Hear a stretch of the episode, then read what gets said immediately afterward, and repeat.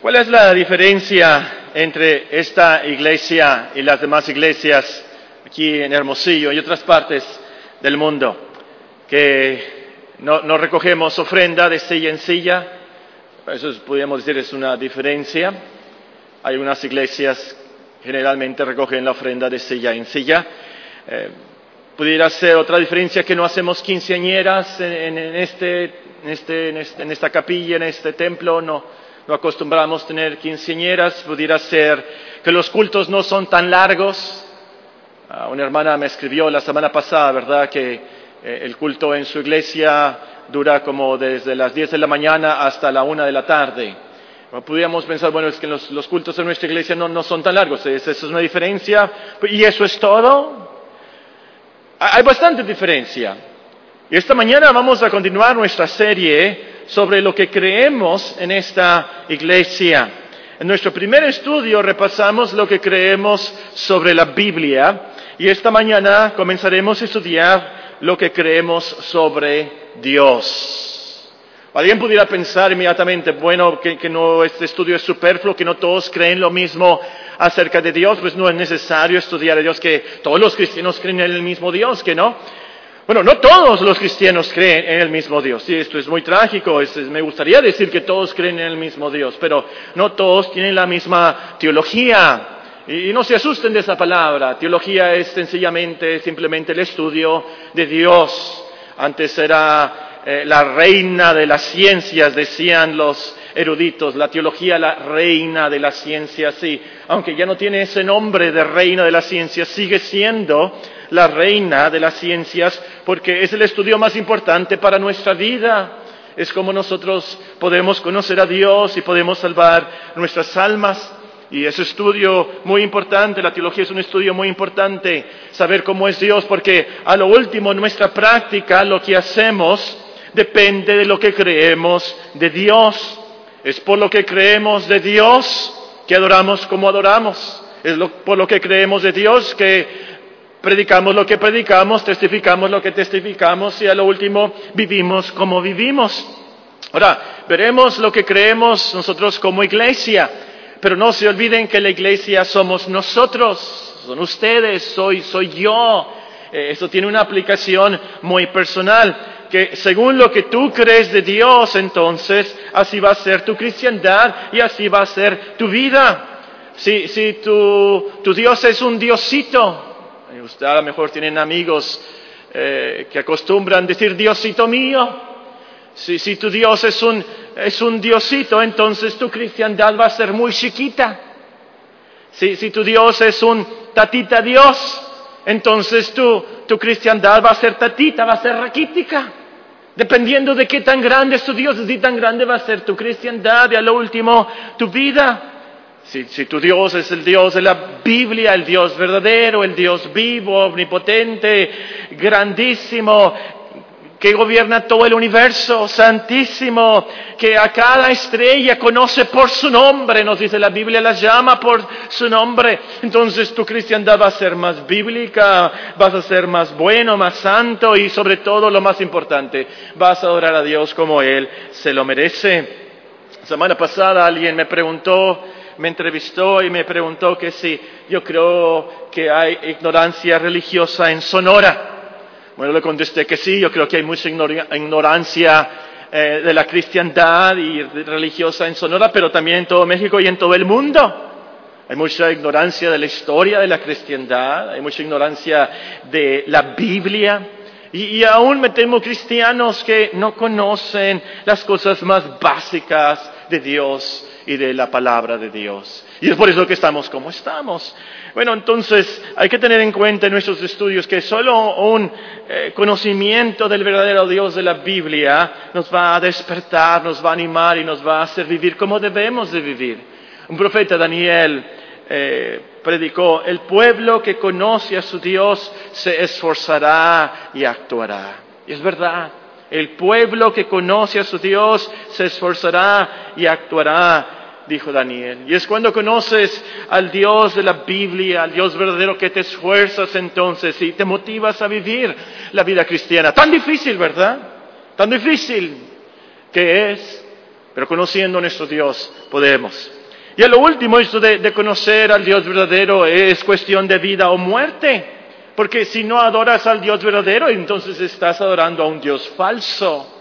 Estás adorando a un ídolo de tu imaginación. Y eso es tan peligroso como adorar un ídolo de yeso, de, de metal o de madera es un ídolo de tu imaginación, no es el Dios verdadero, entonces eso te lleva a la perdición eterna. Tenemos que conocer entonces al Dios verdadero.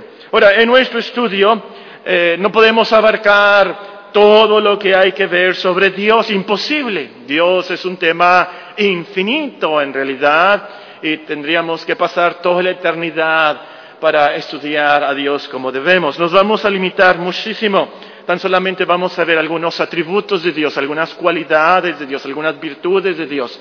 Pero ustedes sigan estudiando.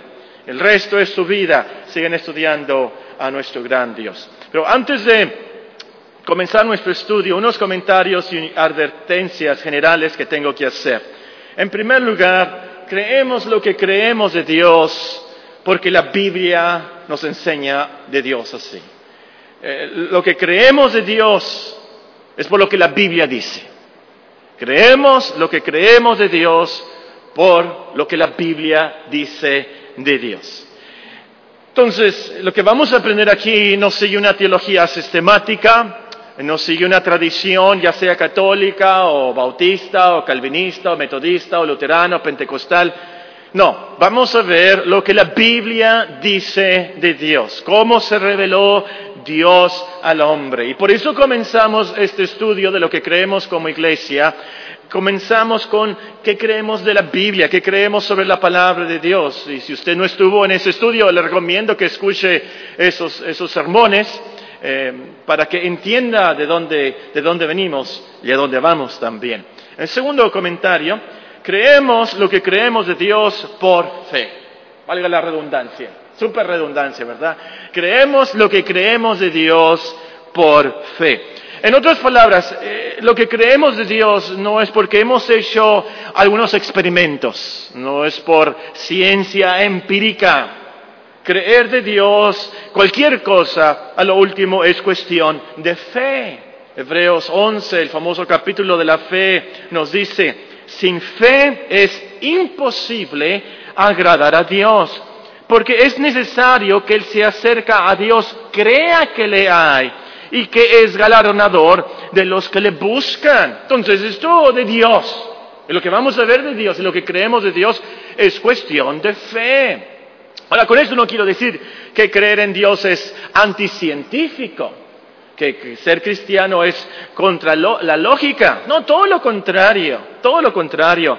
La verdadera ciencia apunta a Dios. Como dice en Romanos capítulo 1, la naturaleza nos enseña la gloria, el poder y la divinidad, la deidad de Dios. Y lo último, el hombre no tiene excusa entonces. En esos mismos capítulos, el apóstol Pablo nos enseña también la propia conciencia, nos enseña de Dios. Bueno, y, el punto es entonces, creemos lo que creemos de Dios por nuestra fe en Él, no por experimentos o razonamientos humanos pero por fe en la Biblia, por fe en el otro libro que Dios ha escrito de la naturaleza, los cielos cuentan, manifiestan la gloria de Dios, dice el salmista, Salmo 19. Y tenemos el libro de la conciencia.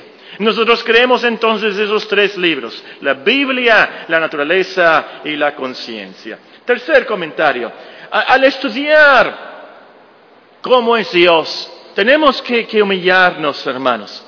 Tenemos que eh, realmente reconocer que somos hombres finitos. Él es infinito, grandísimo. Siempre que, que, digo que Dios es grande, que Dios es grandísimo, me acuerdo del hermano Carlos Long. Era su frase favorita. Para mí, ¿verdad? Cuando hablaba conmigo y eh, ah, tenía algún problema, Ah, le comentaba algo y él siempre decía, de Dios es muy grande, Dios es grande, pero nosotros somos microscópicos. Tenemos que, humillarnos, tenemos que eh, comprender que, que, al último Dios es trascendente, mucho más grande, infinito que nosotros, y realmente nosotros somos ciegos al verdadero Dios, o como dicen Job, a esa terrible majestad de Dios. Eh, Dios es incomprensible, totalmente incomprensible para nosotros. No hay hombre que realmente pueda comprender a Dios, que pueda ver a Dios. Las descripciones entonces que veremos de Dios usan palabras de humanos, eh, palabras que a lo último se van a quedar muy cortas a la realidad. Los adjetivos, las palabras que vamos a usar, apenas si nos dan algo de, de luz de lo que realmente significa, de quién y cómo es Dios. Creo que estaba en la secundaria cuando vi un libro de unos dibujos que hicieron unos europeos. E, estos europeos eh, dibujaron unos animales africanos. Nunca habían estado en África estos europeos, pero dibujaron eh, a los animales africanos conforme leyeron de unas descripciones de unos que habían visto esos animales eh, en sus viajes. Entonces estos dibujantes dibujaron estos animales africanos que nunca habían visto. Y, los dibujos son grotescos, eh, son como caricatura. Un elefante lo dibujaron como un ratón gigante bien inflado y, la trompa como si fuera una flauta muy larga, bien dura, derechita, ¿verdad? En su imaginación lo que captaron los dibujantes de la descripción de esos animales africanos era eso. Pero era totalmente diferente a, la realidad. Y así nosotros, hermanos, al describir a Dios, somos como ciegos tratando de decirle a otros ciegos acerca del sol en todo su esplendor. No podemos ver al sol. Los otros ciegos no pueden ver al sol. Y aquí estamos nosotros tratando de describir al sol. Entonces, en estos estudios, y ténganlo por seguro, yo por adelantado les digo, me voy a quedar muy corto. Yo no puedo describir a Dios y cómo es Dios realmente. Y, el punto es, hermanos, nuestras palabras, nuestra imaginación no son capaces de captar la realidad de Dios. Lo que veremos es de la Biblia y vamos a tratar y pedir a Dios con toda humildad y oración que comprendamos algo. Pero por ejemplo, vamos a ver acerca de la misericordia de Dios. Y vamos a ver versículos y nosotros podemos cantar la misericordia de Dios. Pero, ¿realmente quién capta lo que es la misericordia de Dios? Para que alguien capte la misericordia de Dios, Dios misericordioso, tiene que bajar a lo más profundo del infierno y ver de dónde nos sacó y nos rescató Dios en su misericordia. Y tiene que subir a lo más alto del cielo para ver hasta dónde nos lleva la misericordia de Dios. Y tiene que ver a Cristo tiene que ver a Cristo, el Hijo de Dios, preciosísimo, que Dios sacrificó por pura misericordia por nosotros. Y es entonces que nosotros vamos a comprender cuando estemos en el cielo y veamos lo más profundo del infierno y lo más alto del cielo. Y qué tan amplia y eterna es la eternidad. Y que por la misericordia de Dios nos salvó para estar con Él y con su Hijo. Que nosotros vamos a comprender la misericordia de Dios y vamos a cantar mil aleluyas, como dice el himno, cuando realmente comprendamos la gran misericordia de Dios. Entonces, espero que este comentario y esta advertencia llegue a nuestros corazones al comenzar estos estudios de Dios. En penúltimo lugar, al estudiar cómo es Dios, nos limitaremos a ciertos atributos inseparables ciertos atributos de Dios, ciertas cualidades de Dios. Ah, hay un himno que dice que Dios tiene mil atributos, mil cualidades. Es un himno, ¿verdad? Pero, no dudo que cuando lleguemos al cielo vamos a decir, no son mil cualidades, no son mil atributos, son diez mil, un millón de atributos que tiene Dios cuando se revela en toda su gloria.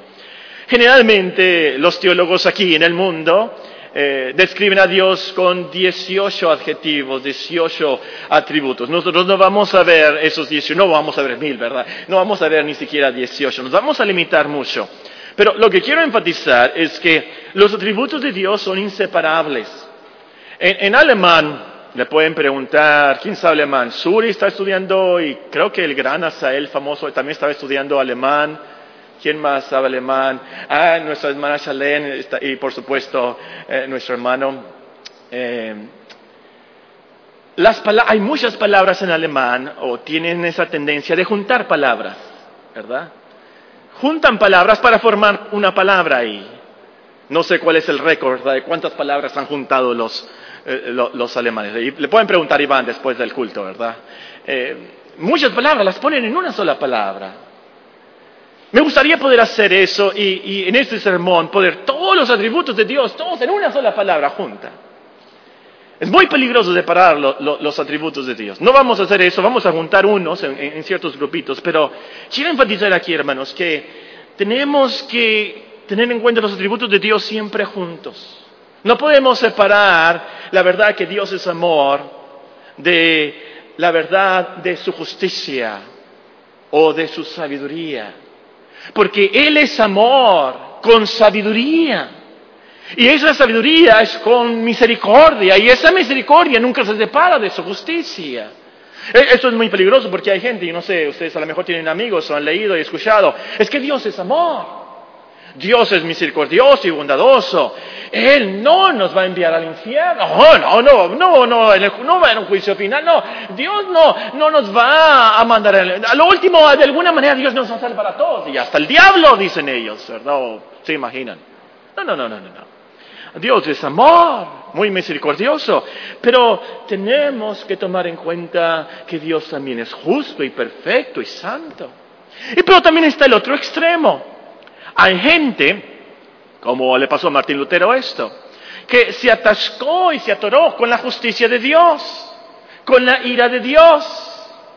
Y el diablo nos tienta esto, ¿verdad? A pensar nada más y aferrarnos nada más y pensando nada más en qué tan justo y qué tan santo es Dios, qué tan malos y qué pecadores somos nosotros. Y ahí vamos cargando con eh, remordimientos que apenas si nos dejan caminar esa carga, ¿verdad? Con el progreso del perino, ¿se acuerdan? Cuando Y ahí vamos nosotros en esta vida con una depresión espiritual constante porque nos aferramos y estamos abrazados nada más y pensando en la justicia de Dios y su gran ira que tan santo y nosotros tan pecadores. Se nos olvida la misericordia de Dios, el gran amor de Dios en Cristo que no importa los pecados y la carga más grande que tengamos, en la cruz el Señor pagó por todo eso y tiene misericordia de nosotros. Como cristianos, más como cristianos, como el Padre tiene misericordia de su Hijo, así el Señor tiene misericordia de nosotros. Entonces, no separemos las virtudes de Dios, siempre veámoslas juntos. Desafortunadamente estamos limitados en tiempo, así que nada más vamos a ver unos atributos o, eh, eh, esta mañana y el próximo, la próxima vez otros sí. Y vamos a tener que separarlos para no tener un culto, ¿verdad?, de 12 horas. Pero no se olviden, no los separan. Último comentario y la última advertencia y es la más importante de, de todo esto. Al estudiar cómo es Dios, recuerden que estamos estudiando a Dios. Dios. No estamos estudiando un sapo muerto que podemos disecar y mover nosotros las partes y sacar y ver. No es que estamos examinando un bicho que podemos sujetar para ver en el microscopio. No se trata de que estamos siguiendo un proceso químico que nosotros podemos eh, analizar críticamente. No, no, no, no, no, no. Estamos estudiando a Dios. Entonces hay que hacerlo con mucha reverencia. Y ojalá que me entiendan en esto. Este estudio puede cambiar nuestras vidas si le place a Dios si le agrada a Dios revelarse a nosotros en este estudio. Uso esa palabra por eh, Galatas capítulo, ¿qué es? ¿El Galatas capítulo 1 o capítulo 2? Vamos a ver. Galatas capítulo 1. Eh, él nos dice el apóstol Pablo, eh, ya habéis oído acerca de mí, versículo 13, ya habéis oído acerca de mi conducta en otro tiempo en el judaísmo, que perseguía sobremanera a la iglesia de Dios y la asolaba en el judaísmo aventajaba a muchos de mis contemporáneos en mi nación, siendo mucho más celoso de las tradiciones de mis padres. El apóstol ah, era un erudito. Él estudiaba con el rabí Gamaliel, uno de los más famosos de toda la historia. Muy estudioso de Dios, pero no conocía a Dios. Pero luego nos dice el siguiente versículo. Pero cuando agradó a Dios, que me apartó desde el vientre de mi madre y me llamó por su gracia a revelar a su Hijo en mí. Vamos a estudiar a Dios y cómo es Dios, pero lo último se trata de que Dios, si le place y se agrada en su gracia y misericordia, Él se revele a nosotros. Dios nos tiene que dar ojos para ver, oídos para escuchar. Sin Él no podemos entender nada. Sí, vamos a escuchar las palabras y a lo mejor entendemos algo de los conceptos teológicos, pero realmente no vamos a conocer a Dios, no vamos a conocer cómo es Él. Pero si estas verdades nos enseña el Espíritu, entonces vamos a aprender y vamos a ser transformados por ese conocimiento. Porque las verdades de Dios al entrar a nuestro corazón nos cambian y nos dan otra visión de la vida. Y sobre todo va a cambiar nuestra visión de Dios. Y lo último, es lo más importante de estos estudios, lo vamos a orar como Él se lo merece. Muy bien, con esto en mente vamos a comenzar esta mañana, tan solamente vamos a ver qué es lo que creemos de Dios. Un atributo nada más. Dios es espíritu invisible, omnipresente. Dios es espíritu invisible, omnipresente. Leímos en Juan capítulo 4, el versículo 24, el Señor le enseñó a la mujer samaritana que Dios es espíritu. Oh, y en ese contexto, el Señor estaba enseñándole, no se trata de que Dios nada más está en el monte Gerizim, donde adoran los samaritanos, y por cierto, todavía hay samaritanos, y Dios le dijo, no, no se trata de que eh, Dios nada más está en, en Jerusalén. No, no, no, no. Dios es espíritu. Dios está en todo lugar. Dios no está limitado. De eso se trata en ese contexto. Y esta palabra espíritu nos da a entender también que Dios no tiene cuerpo. No tiene cuerpo como nosotros. Él no puede ser pesado. Él no puede ser medido.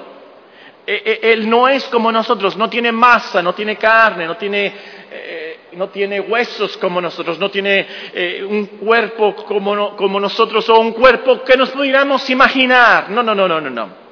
Ahora alguien pudiera pensar, pero ¿qué no la Biblia dice que Dios tiene ojos y, Dios tiene brazos? Sí, la Biblia menciona eso. Que Dios tiene ojos, pero no ojos como nosotros, por supuesto. Él no tiene ojos. Pero se usa ese lenguaje, esa expresión, para que nosotros entendamos que Dios ve y Dios reconoce. Cuando habla del brazo de Dios, que Dios sacó con su brazo a Israel de Egipto, se trata, habla su brazo de, la actividad poderosa de Dios.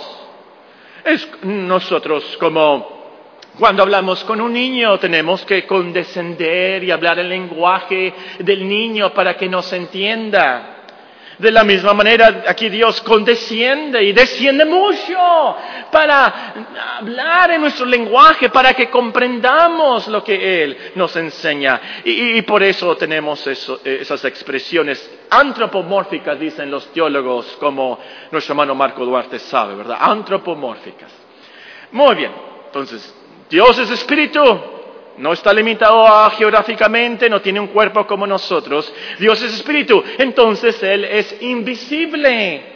Un espíritu, eh, nadie lo puede ver. Un espíritu no se puede dibujar. Dios no se puede dibujar. Es más, no se debe dibujar. Por eso tenemos el segundo mandamiento. Y nos explica Deuteronomio. Ven Deuteronomio 4.15 en sus Biblias. Quinto libro en la Biblia, Deuteronomio,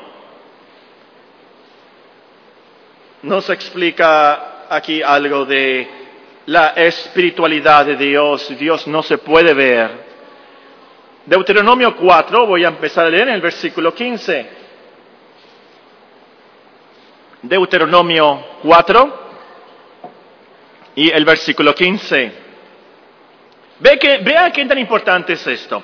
Guardad pues mucho vuestras almas, pues ninguna figura visteis el día que Jehová habló con vosotros del medio del fuego. Ninguna figura visteis para que no os corrompáis y hagáis para vosotros escultura, imagen de figura alguna, efigie de varón o de hembra, figura de animal alguno que está en la tierra, figura de ave alguna alada que vuele por el aire, figura de ningún animal que se arrastre sobre la tierra, figura de pez alguno que haya en el agua debajo de la tierra, no sea que alces tus ojos al cielo y viendo el sol, la luna y las estrellas, y todo el ejército del cielo, seas impulsado y te inclines a ellos y les sirvas.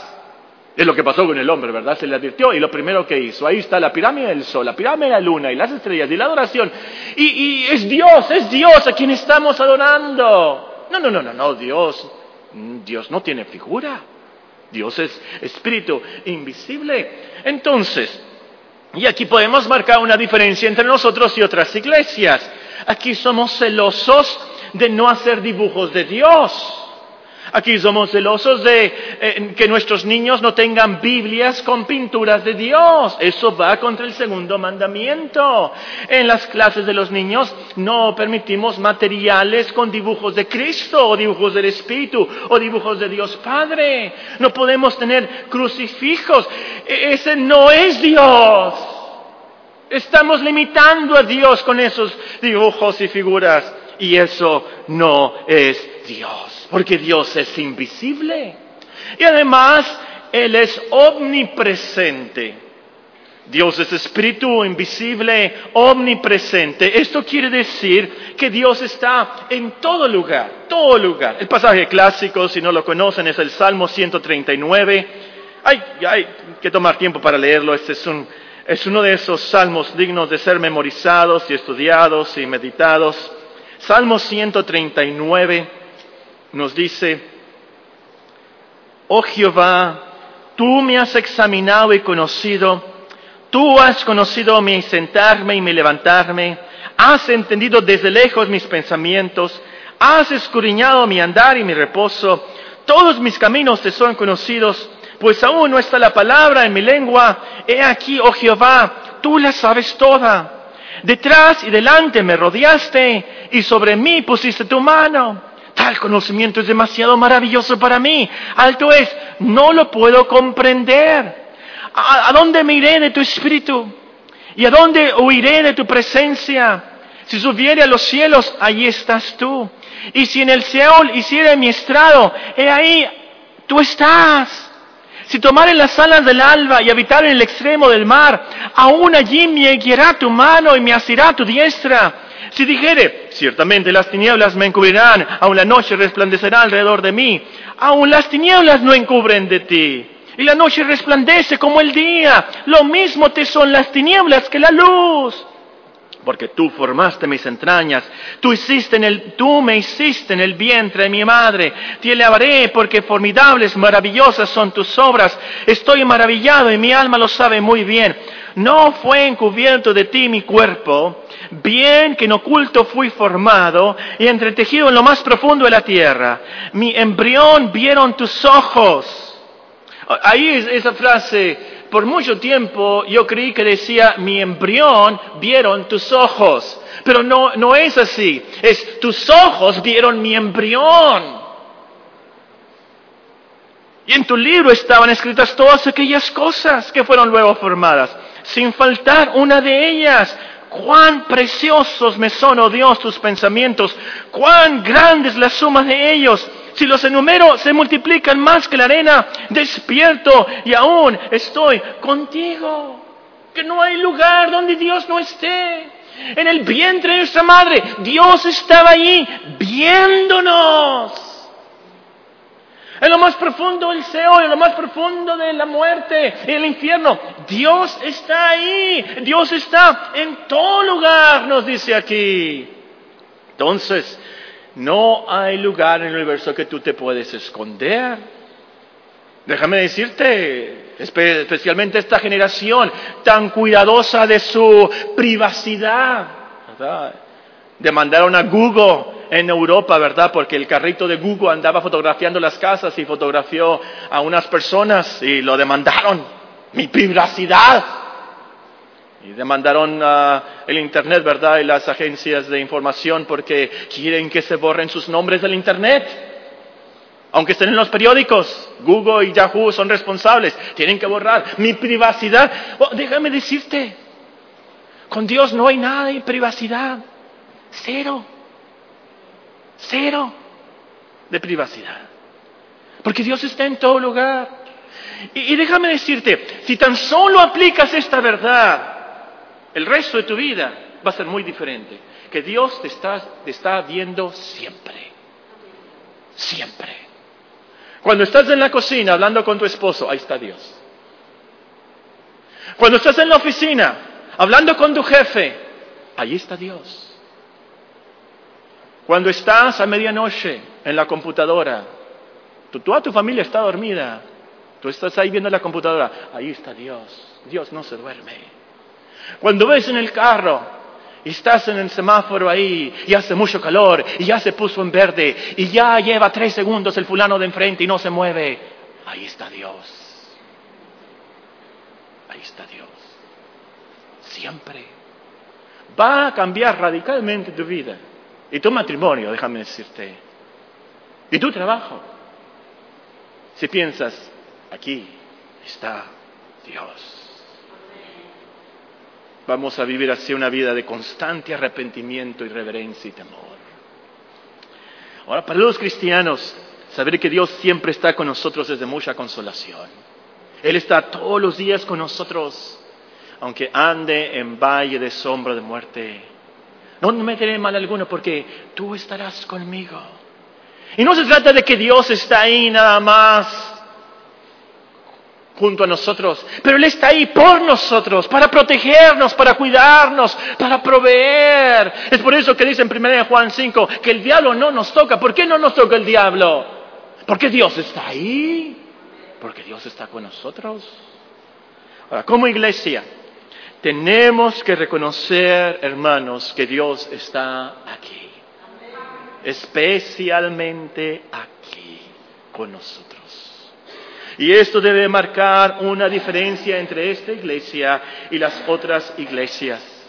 Que nosotros creemos que este lugar es un lugar de adoración, un lugar de santidad, que Dios está aquí. Y ustedes saben, aquí acostumbramos cuando entramos a este lugar no hablar, no hablar. En silencio, si hay algo que decir, alguna emergencia, hablen en silencio, ¿verdad? Con mucho cuidado y reverencia, aquí está Dios, aquí está Dios. Este es un lugar de reverencia. Me ha tocado entrar a iglesias que he visitado en otras partes y me parece que entré a un gallinero, ¿verdad? Y un ruidajo.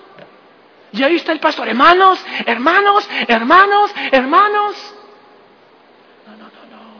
Qué bueno si tenemos amigos. Qué bueno si nos podemos hablar y saludar. Pero especialmente en la iglesia es el lugar de santidad y reverencia. Nuestro Señor Jesucristo le dijo a la mujer samaritana, Dios es espíritu. Y esta es la aplicación que Él hizo. Los que le adoran deben adorarle en espíritu y en verdad. De eso se trata. Último punto y terminamos. La más gloriosa bendición que tenemos en Cristo es que nosotros podemos ver al Dios invisible. Hay un versículo en Hebreos, ¿verdad?, que habla de Moisés, vio al invisible. Qué paradoja. Nosotros podemos ver al Dios invisible en Cristo.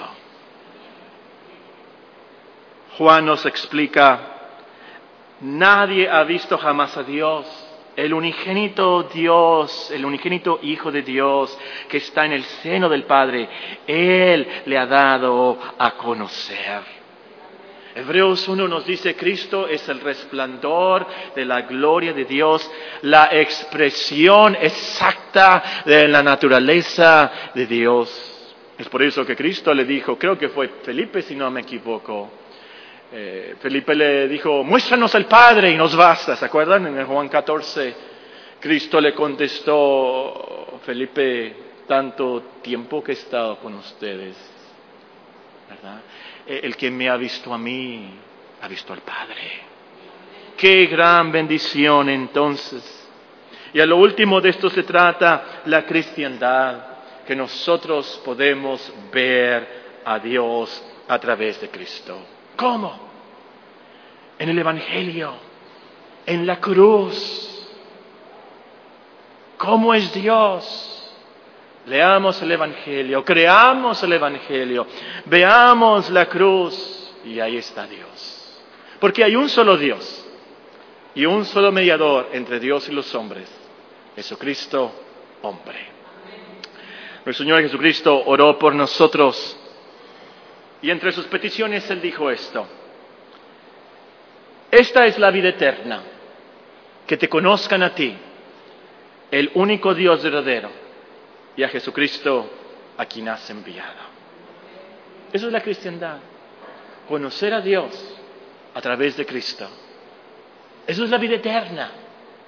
Conocer a Dios a través de Él. Oremos.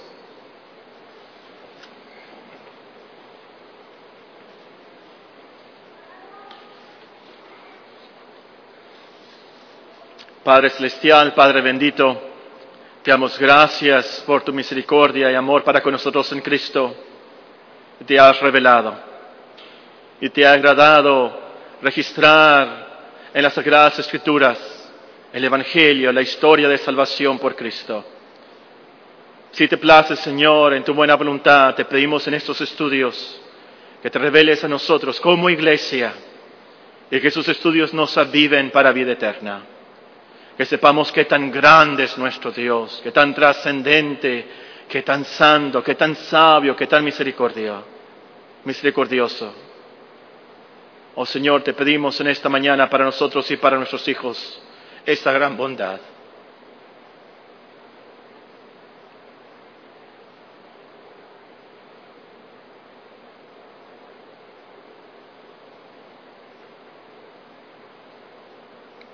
Cristo Jesús. Amén.